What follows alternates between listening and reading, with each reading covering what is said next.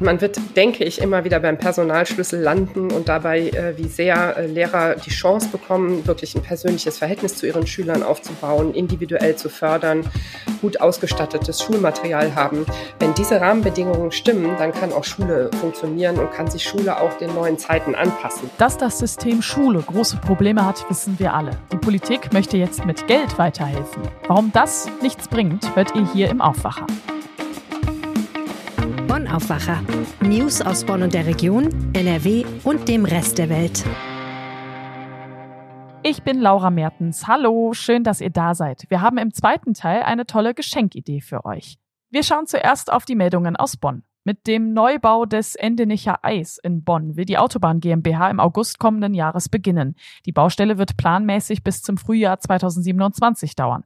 Die Bonnerinnen und Bonner müssen auch damit rechnen, dass der stark befahrene Verteilerkreis, der als Zubringer auf die A565 in Fahrtrichtung Nordbrücke ebenso dient wie als Auffahrt zur Reuterstraße, in dieser Zeit weniger Fahrzeuge wird bewältigen können. Athanasios Mpasios, Außenstellenleiter Euskirchen der Autobahn GmbH Rheinland, sagte dem Generalanzeiger, dass den Autofahrern in den ersten beiden Jahren zwei durchgehende Fahrspuren je Richtung zur Verfügung stehen werden. In der zweiten Hälfte der Bauphase hingegen bleibt für den motorisierten Verkehr nur jeweils eine durchgehende Fahrspur übrig, weil in dieser Zeit Baumaterial und Fahrzeuge Platz für den Neubau in der Brückenmitte benötigen. Fahrradfahrer und Fußgänger werden den Kreisel in der ganzen Zeit passieren können. Geprüft hatten die Straßenbauer in der Vergangenheit eine Variante mit einer um die Hälfte kürzeren Bauzeit. Diesen Plan haben sie aber verworfen, weil er verbunden gewesen wäre mit einer Vollsperrung auf der A565 und der B56 für ein halbes Jahr. Der bisherige Bauablauf von insgesamt 46 Monaten sieht nun 14 Vollsperrungen der A565 vor und vier Vollsperrungen auf dem darüber verlaufenden Teil der B56, die nach Möglichkeit auf die Wochenenden gelegt würden. Die nördlichen und südlichen Rampen müssen innerhalb der Bauzeit nacheinander für jeweils ein Jahr gesperrt werden. Bevor in der Bonner Innenstadt die blauen Tonnen abgeholt werden, türmen sich daneben die Kartonberge. Ab 2023 wird Bonn Orange diese Pappkartons nicht mehr mitnehmen. Das City Marketing, das Bad Godesberger Stadtmarketing, der Einzelhandelsverband Bonn, die Wirtschafts- und Gewerbegemeinschaft Hartberg sowie die Gewerbegemeinschaft Beul kritisieren die geplante Änderung. Sie haben sich in einem Brief an das Abfallunternehmen gewandt. Das Problem für die Gewerbetreibenden ist, dass sie deutlich mehr Verpackungsmüll als Privatpersonen haben. Der Pressesprecher von Bon Orange, Jérôme Lefebvre, gibt auf Nachfrage des Generalanzeiger an, wenn das Volumen der blauen Tonne nicht ausreicht, können mehrere Tonnen oder ein größeres Gefäß kostenlos bei uns bestellt werden.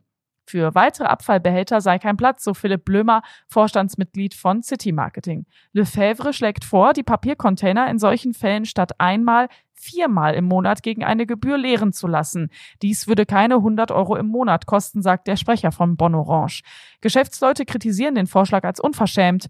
Bon Orange begründet das Vorhaben für 2023 unter anderem damit, dass der Gesundheitsschutz der Mitarbeitenden mit der derzeitigen Regelung nicht angemessen eingehalten werden könne. Das Bücken und Anheben der Kartons stelle eine körperliche Dauerbelastung dar, erklärt Richard Münz von Bon Orange. Der rheinische Karneval und ganz besonders die Beuler Weiber Fastnacht trauern um Erna Neubauer. Die Ehren Obermöhn ist im Alter von 93 Jahren gestorben. Erna Neubauer war 25 Jahre lang von 1973 bis 1998 die Mutter der Kompanie. Ihr Name stand im rheinischen Karneval für Mutterwitz, Galionsfigur und Vollblut-Karnevalistin. Erna Neubauer verkörperte ein Vierteljahrhundert die Obermöhn der Beuler Weiber Fastnacht. Ihr Wirken hat maßgeblich dazu beigetragen, dass die Beuler Weiber Fastnacht weit über die die Grenzen des Rheinlands hinaus bekannt wurde. Ina Harder ist die jetzige Amtsinhaberin. Sie zeigte sich über den Tod sehr traurig. Erna sei ihre karnevalistische Mutter gewesen, die alles beigebracht habe. Der Rhein-Sieg-Kreis hat an diesem Wochenende seine Impfangebote gegen das Coronavirus eingestellt. Bereits am Freitag endeten die mobilen Impfungen in den Städten und Gemeinden des Kreises. Am Samstag schlossen zudem die Impfstellen in St. Augustin und Meckenheim ihre Pforten. In St. Augustin ließen sich am letzten Tag 56 Menschen impfen, darunter einer zum ersten Mal. Rund 324.000 Menschen ließen sich laut Rhein-Sieg-Kreis seit dem Ausbruch der Corona-Pandemie in den eingerichteten Impfzentren und Stellen grundimmunisieren, eine zweite Impfung verabreichen oder boostern boostern. Im Laufe der Zeit ging die Nachfrage nach Corona-Schutzimpfungen allerdings zurück. Je nach Kommune gab es nur noch 6 bis 45 Impfungen pro mobilem Impftag. Am Anfang waren es noch 600 täglich. Mit dem Ende des Kreisimpfangebots richtet sich der Fokus nun wieder auf die Hausärzte. Einen Mangel an Angeboten werde es daher nicht geben, meint Jacqueline Hiebler, die Vorsitzende der Kassenärztlichen Vereinigung Rhein-Sieg. Dankeschön nach Bonn. Jetzt starten wir aber erstmal mit unserem Top-Thema. Leistung soll sich lohnen, am besten finanziell. Diese Forderung kennen wir ja aus vielen Branchen. Geld ist aber nicht immer unbedingt die Lösung aller Probleme, zum Beispiel bei Lehrkräften. Die Bundesbildungsministerin Bettina Stark-Watzinger möchte besonders engagierte Lehrkräfte mit Leistungsprämien belohnen. RP-Redakteurin Dorothee Krings hält das für eine nicht so gute Idee. Hallo Dorothee. Hallo. Erzähl mal, was findest du an der Idee eher nicht so gut? Ja, die klingt ja so ein bisschen danach, ähm, das ist so ein ähm, Instrument, was man aus der Wirtschaft kennt und damit wird so ein bisschen frischer Wind in das deutsche Schulsystem gepustet. Ich glaube aber, das ist bei dieser ganzen Frage, warum haben wir zu wenig Lehrer, warum ist die Stimmung an vielen Schulen so schlecht, da geht es aber überhaupt nicht um die Gehälter der Lehrer und die sind praktisch nicht der Schlüssel. Genau, zu diesem Schluss kommst du ja in deinem Text, ne, dass das Geld gar nicht unbedingt hilft. Denn wenn man sich jetzt die Gehälter von den Lehrkräften anguckt, dann sind die ja auch eigentlich gar nicht schlecht. Was würdest du denn sagen, was hilft denn stattdessen, wenn es also nicht das Geld ist? Ja, ich denke, man muss viel mehr auf die Arbeitsbedingungen eingehen, äh, die ja anscheinend junge Menschen davon abhält, Lehrer zu werden. Ähm, das kennen wir vielleicht auch alle noch aus dem eigenen Schulleben. Es gibt äh, große Klassen in Deutschland, es gibt viel Schulausfälle, dadurch dieses äh, insgesamt dieses Gefühl, da wird nur Mangel verwaltet. Das mit der Digitalisierung an vielen Schulen klappt ja auch hinten und vorne nicht. Und ich denke, an diesen Stellschrauben müsste man ansetzen und vielleicht auch einfach mal hinhören, was Lehrer in Befragungen so sagen. Also es gibt ja Bildungsforschung Forscher, die äh, regelmäßig untersuchen, äh, was man machen könnte. Da kommen dann zum Beispiel auch so Dinge zur Sprache, wie dass Lehrer gar nicht so gerne als Einzelkämpfer weiter arbeiten möchten, sondern lieber mehr im Team arbeiten möchten und dass sie mehr Schüler individuell fordern möchten, weil sie natürlich mitbekommen, wenn sie nur Frontalunterricht machen, dann geht vieles an Schülern, die gerade besondere Unterstützung äh, brauchen, vorbei und das frustriert Lehrer natürlich. Und das sind natürlich Punkte, das würde wirklich ähm, eine Reform von Strukturen bedeuten und es würde auch bedeuten, dass man einen ganz anderen Personalschlüssel einführen müsste. Ne? Da beißt sich dann so ein bisschen die Katze in den Schwanz, könnte man sagen. Ist das dann vielleicht auch im Umkehrschluss der Grund, warum die Politik dann doch eher sagt, ach komm, lass doch einfach mal noch ein paar Euros drauflegen? Also weil, so wie du das beschreibst, das sind ja Dinge, die sind ja eigentlich klar, ne? Also wenn man jetzt auf die Straße geht und einen fragt, hör mal, wie geht's denn gerade den Lehrkräften, dann sagen alle, ja, das ist ja zu große Klassen. Also genau die Punkte, die du gesagt hast, die sind ja so in der Gesellschaft und hoffentlich dann auch in der Politik bekannt. Also das ist ja eigentlich verrückt, dass die dann trotzdem versuchen, diese Probleme mit Geld zu lösen. Also wie kann das sein, dass sich eine Frau Stark-Watzinger da hinstellt und sagt, ja komm, lass doch einfach mal ein bisschen ähm, mit den Geldscheinen winken und dann wird schon alles besser. Ja, ich glaube, es ist so ein bisschen, ähm, das ist so ein einfaches Mittel. Ne? Wir setzen Prämien aus, das klappt ja auch in anderen Bereichen. Warum soll das da nicht klappen? Ich würde sagen, es ist erstens so ein, ähm, so ein Missverständnis auch zu denken, dass äh, Menschen sich vor allen Dingen durch Geld motivieren lassen. Natürlich ist das ein Argument, aber Lehrer, wie gesagt, verdienen gut. Ähm, also gibt es ja wohl andere Faktoren, die Menschen auch motivieren, ihr Bestes zu geben. Ähm, das ist der eine Punkt. Der andere ist, da muss man vielleicht auch Verständnis für die Politik haben. Es gibt einfach zu wenig Lehrer. Ne? Das ist ja der sozusagen der Ausgangspunkt für alle Probleme. Und die kann man nur nicht herbeizaubern. Und es ist natürlich ein viel langfristigeres ähm, äh, Vorhaben zu sagen, wir müssen an den Strukturen was ändern, wir müssen Arbeitsbedingungen äh, ändern. Und dann wird sich natürlich erst langsam herumsprechen, sozusagen, dass es ein attraktiver Beruf äh, doch auch wieder werden kann. Aber das ist natürlich nicht schnell zu regeln und so eine Prämie auszurufen, das klingt erstmal flott und äh, nach äh, Aktionen und äh, als ob sich dann schnell was ändern ließe. Ja, da würde ich auf den Zug erstmal mit aufspringen. Aber auf der anderen Seite frage ich mich gerade auch, gibt es denn dann überhaupt so eine Art Kriterienkatalog? Also ich meine, gut oder schlecht, es gibt sicherlich ein paar Eckpunkte, wo man sagen kann, okay, hier ist jetzt eine Lehrkraft sehr gut, hier ist gerade eine Lehrkraft vielleicht eher schwächer, aber wie, das ist ja auch aufwendig, sowas fair zu gestalten, oder? Nachher gibt's dann irgendwie falsche Sympathien oder so und dann kriegt der eine irgendwie immer 500 Euro und der andere nix. Das ist doch auch schwierig, oder? Das ist doch nicht zu Ende gedacht. Ja, genau, das würde ich auch sagen. Das ist sozusagen nochmal auf einer anderen Ebene auch ein großes Problem. Ich glaube, wir alle kennen das aus dem eigenen Schulleben, dass man gute und schlechte Lehrer hat. Da kann äh, jeder sofort was erzählen. Ne? Da gibt es tausend Anekdoten zu.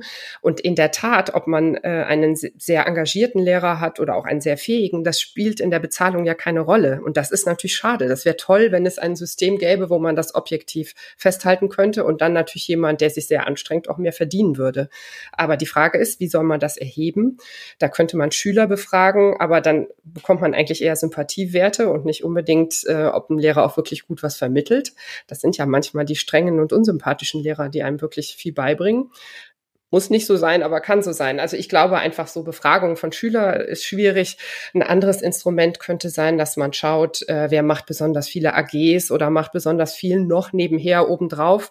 Aber das würde dann genau die Lehrer benachteiligen, die sowieso schon Korrekturfächer haben, ne? Deutschlehrer, äh, Englischlehrer, die die vor den Bergen von Heften regelmäßig sitzen und schon meistens viele Stunden äh, damit verbringen, die zu korrigieren und dann nicht auch noch die nette Sport AG obendrauf setzen. Also auch daran kann man es schwer ermessen. Trotzdem gibt es das natürlich. Es gibt dieses subjektive Empfinden, das ist ein guter oder ein schlechter Lehrer, aber ich glaube, das ist schwer festzuhalten und darum auch schwer in Prämien umzusetzen.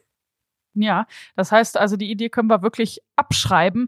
Ähm, du hast das vorhin einmal schon so ganz gut erklärt, was jetzt die Probleme von Lehrkräften sind. Welche Ideen gibt es denn da, um den Berufsalltag auch einfach leichter und auch am Ende wieder attraktiver zu machen? Also ich glaube, man muss einfach in diese Best-Practice-Beispiele gucken, an Schulen gucken, die ausgezeichnet wurden, wo es eine hohe Zufriedenheit gibt. Und man wird, äh, denke ich, immer wieder beim Personalschlüssel landen und dabei, äh, wie sehr äh, Lehrer die Chance bekommen, wirklich ein persönliches Verhältnis zu ihren Schülern aufzubauen, individuell zu fördern, ähm, gut ausgestattetes Schulmaterial haben. Wenn diese Rahmenbedingungen stimmen, dann kann auch Schule funktionieren und kann sich Schule auch den neuen Zeiten anpassen. Denn natürlich muss das passieren und wir haben viel während der Corona-Zeit über Digitalisierung und sowas gesprochen. Ähm, da jetzt Wege zu finden, äh, wie das, was da schon erreicht wurde, auch sinnvoll weitergeführt werden kann. Ich denke, das sind so Stellschrauben, an der jede Schule ansetzen kann, wenn sie die Möglichkeiten und die Freiräume dafür hat. Ja, und dafür wird's höchste Zeit. Trotzdem kriegen wir also jetzt wieder das Argument, lieber schnell irgendwie was verändern, als, so wie du es schon ganz richtig beschrieben hast, grundsätzlich an den Strukturen und eben einfach am Personalschlüssel anzusetzen. Glaubst du denn, dass sich da zukünftig mal wirklich was tun wird, ohne dass es, wir schmeißen ein paar Geldscheine hin und hoffen, dass wir dann ganz böse gesagt ein paar Monate Ruhe haben und gucken dann mal wieder weiter, sondern dass es mal strukturell sich ändert, weil dann auch da lieber früher als später anfangen, oder nicht? Also ich glaube, die Debatte jetzt ähm, um diese Prämien zum Beispiel, das ähm, ist ja sowas, wo sich äh, sowas dann auch nochmal zeigen kann. Also dass jetzt nicht alle gesagt haben, hurra, Prämien, das sind eine tolle Idee. Das zeigt ja dann, glaube ich, ähm, wo die eigentlichen äh, Stellschrauben sind. Und ich bin dann schon hoffnungsvoll, dass da auch was äh, passiert. Aber es hängt wie immer an einzelnen Menschen, ne, die was entscheiden können und an den Lehrern vor Ort, was sich dann tun kann. Dankeschön, Dorothee. Bitteschön. Wenn euch dieser Podcast gefällt, dann lasst uns doch gerne fünf Sterne da. Danke. Wir machen weiter mit dem zweiten großen Thema hier im Aufwacher. Am Wochenende ist es ja soweit, dann feiern wir Weihnachten. Und habt ihr schon alle Geschenke? Wir haben jetzt noch einen Last-Minute-Geschenketipp für euch. Die Rheinische Post hat den neuen Drohnenkalender Unsere Heimat von oben herausgebracht. Mit fotografiert und umgesetzt hat das unser RP-Fotochef Andreas Krebs. Andreas, das sind jetzt zwar in Anführungszeichen nur 13 Fotos inklusive Titelblatt, aber das war schon echt viel Arbeit, ne? Der Vollständigkeit halber muss ich sagen, dass ich den Kalender natürlich nicht alleine gemacht habe, sondern wir waren ein Team, wir sind ein Team. Jana Bauch, Ralf Matzerath, Christoph Reichwein, Markus van Offern und ich waren zu fünft in der ganzen Region unterwegs und haben unsere Best-of sozusagen in diesem Kalender zusammengefasst. Ja, du bist Fotograf. Ist es schwieriger, Bilder mit einer Drohne zu machen oder ist das im Grunde genommen egal? Weder noch, würde ich sagen. Es ist eigentlich anders. Also, weil es einfach natürlich eine ganz andere Perspektive ist. Also, natürlich bin ich als Fotograf gewohnt, in der Regel die Bodenperspektive zu haben. In diesem Fall steuere ich eine Drohne, die sich in der Luft bewegt und sehe zwar, was die Drohne sieht, aber muss eigentlich erstmal ein Gefühl dafür haben, wie ich diese Drohne steuern, bewegen kann und sozusagen das Auge der Drohne ähm, steuere. Dann lass uns mal über die Bilder sprechen. Was sehen wir denn da im Kalender? Der Kalender äh, so hat eine große Vielfalt. Man, wir sehen Landschaften, wir sehen Baudenkmäler, Wahrzeichen der Region. oder auch Ereignisse, die in der Region stattfinden, äh, in ganz unterschiedlichen Lichtstimmungen und auch obwohl es immer mehr oder weniger die Vogelperspektive ist, auch da sind auch Varianten in der Sichtweise.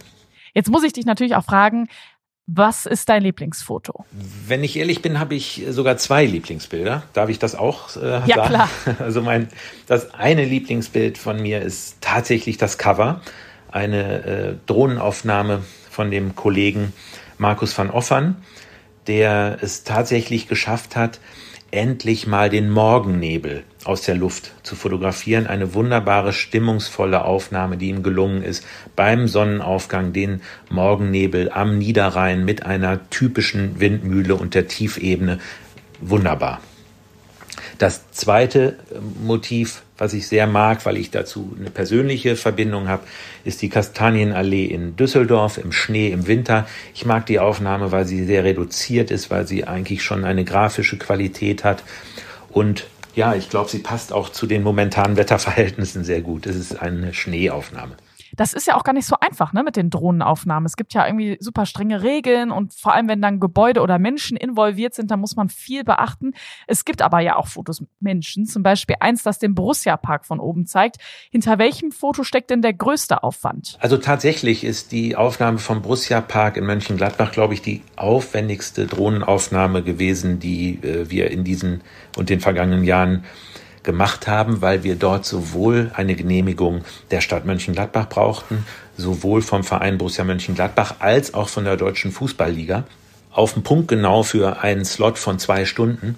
Und äh, das war sehr, sehr intensiv in der Vorbereitung. Aber glücklicherweise, und da sind wir heute noch dem Verein auch dankbar, dass die da sehr gut mitgemacht haben und uns alles ermöglicht haben, was wir wollten. Das ist ja jetzt auch nicht der erste Drohnenkalender von dir und deinem Team. Welches Motiv würdest du denn gerne mal fotografieren, was aber bislang nie geklappt hat? Gibt es da eins? Ja, es gibt einige wunderbare äh, Landschaften und äh, Bauten in der Region, äh, wo ich mir wünschen würde, dass ich sie mal fotografieren darf. Zum Beispiel die Bisslicher Insel bei Xanten. Ein sehr besonderes Naturschutzgebiet in der Region, wo sehr seltene Vogelarten leben. Ähm, und genau deswegen ist es auch sehr schwierig und äh, eigentlich kaum möglich, oder äh, dort eine Genehmigung zu bekommen. Ich versuche es immer wieder und hoffe, dass es vielleicht irgendwann mal machbar ist. Das wäre toll. Und es gibt ja noch ein paar Exemplare. Das ist ja wirklich ein perfektes Weihnachtsgeschenk. Verschenkst du selbst auch welche? Ich verschenke einige wenige Exemplare äh, an Freunde und Familie, an diejenigen, von denen ich weiß, dass sie den Kalender schätzen und ehrlich gesagt auch schon sammeln, weil es ist ja inzwischen schon der sechste Kalender, den wir äh, gemacht haben. Und tatsächlich gibt es schon einige oder auch viele Liebhaber des Kalenders, der jährlich erscheint. Dankeschön, Andreas. Gerne.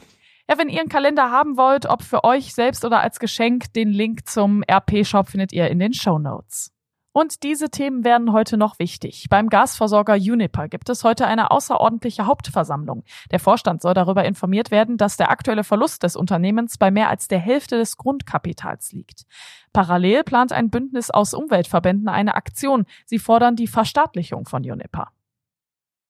In Brüssel wollen sich die Energieministerinnen und Minister der EU auf einen Gaspreisdeckel einigen. Schon seit Monaten gibt es Streit darüber. Auf der Tagesordnung des Treffens stehen außerdem Gesetze zur Energiewende.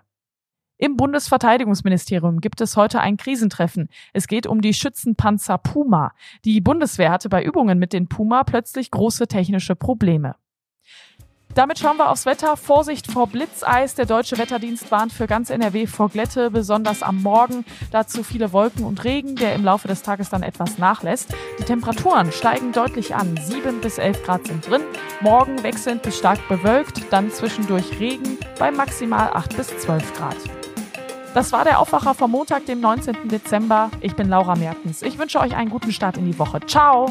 Mehr Nachrichten aus Bonn und der Region gibt's jederzeit beim Generalanzeiger. Schaut vorbei auf ga.de.